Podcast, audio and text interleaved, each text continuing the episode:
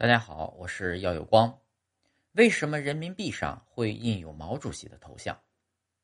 我们现在使用的第五套人民币上面均印有毛主席的头像。那么，为什么人民币上会印毛主席的头像呢？其实啊，在这之前，毛主席曾经四次拒绝过将自己头像印在人民币上的提议。第一次拒绝。毛主席第一次拒绝将自己的画像印在人民币上，是在中央苏区时期。当时由黄光亚主持设计中华苏维埃共和国国家银行货币，准备将毛主席的画像印在其上。已经是中华苏维埃共和国临时中央政府主席的毛主席，在审查货币票样时，断然拒绝了将自己的画像印在中华苏维埃的货币上。他说。我的画像现在好像还没有资格印在货币上，但是他又建议相关负责同志将列宁的画像印在苏维埃的货币上，之后列宁的画像便出现在了中国的红色货币上。第二次拒绝，第二次拒绝是在一九四七年，那时董必武奉命开始筹备中国人民银行。并要求晋察冀边区财政印刷局正式开展第一套人民币的设计工作。当年十一月中旬，刚刚设计好的人民币票样被送到董必武，上面印有毛主席的画像。可是，当票样被送到身在延安的毛主席那里时，却被他当场否定。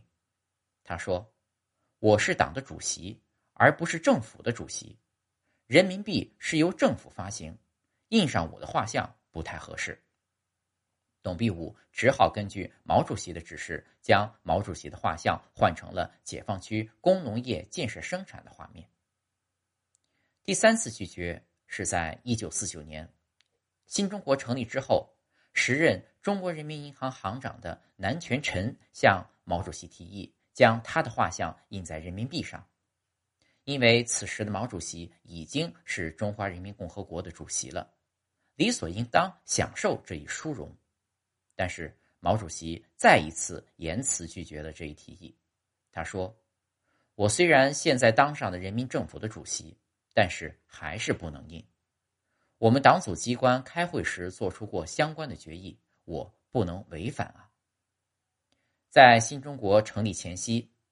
党组机关总部的领导同志确实召开过一次简单的扩大会议，确立了一个规矩：要严禁以各种方式给党和国家领导人祝寿，并且严禁以国家领导人的名字当做地名。其目的是防止一些同志因为取得的胜利而骄傲自满、自高自大，被歌功颂德冲昏了头脑。第四次拒绝。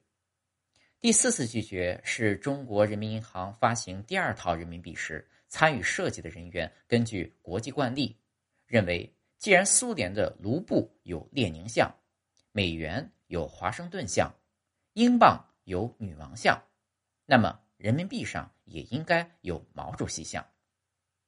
设计人员将这套人民币的各个版次都加入了毛主席的元素。均使毛主席的画像出现在不同的场景中。设计人员胸有成竹的认为，这次毛主席一定会同意，因为他们做了充分的准备。可是令人意想不到的是，毛主席再次拒绝了这一建议，他严肃的批评了相关的同志。至此之后，不再有人提票面上印有毛主席头像的事情。八十年代末。国家为了更好的适应经济社会的发展需要，经过审慎研究准备，发行了第四套人民币。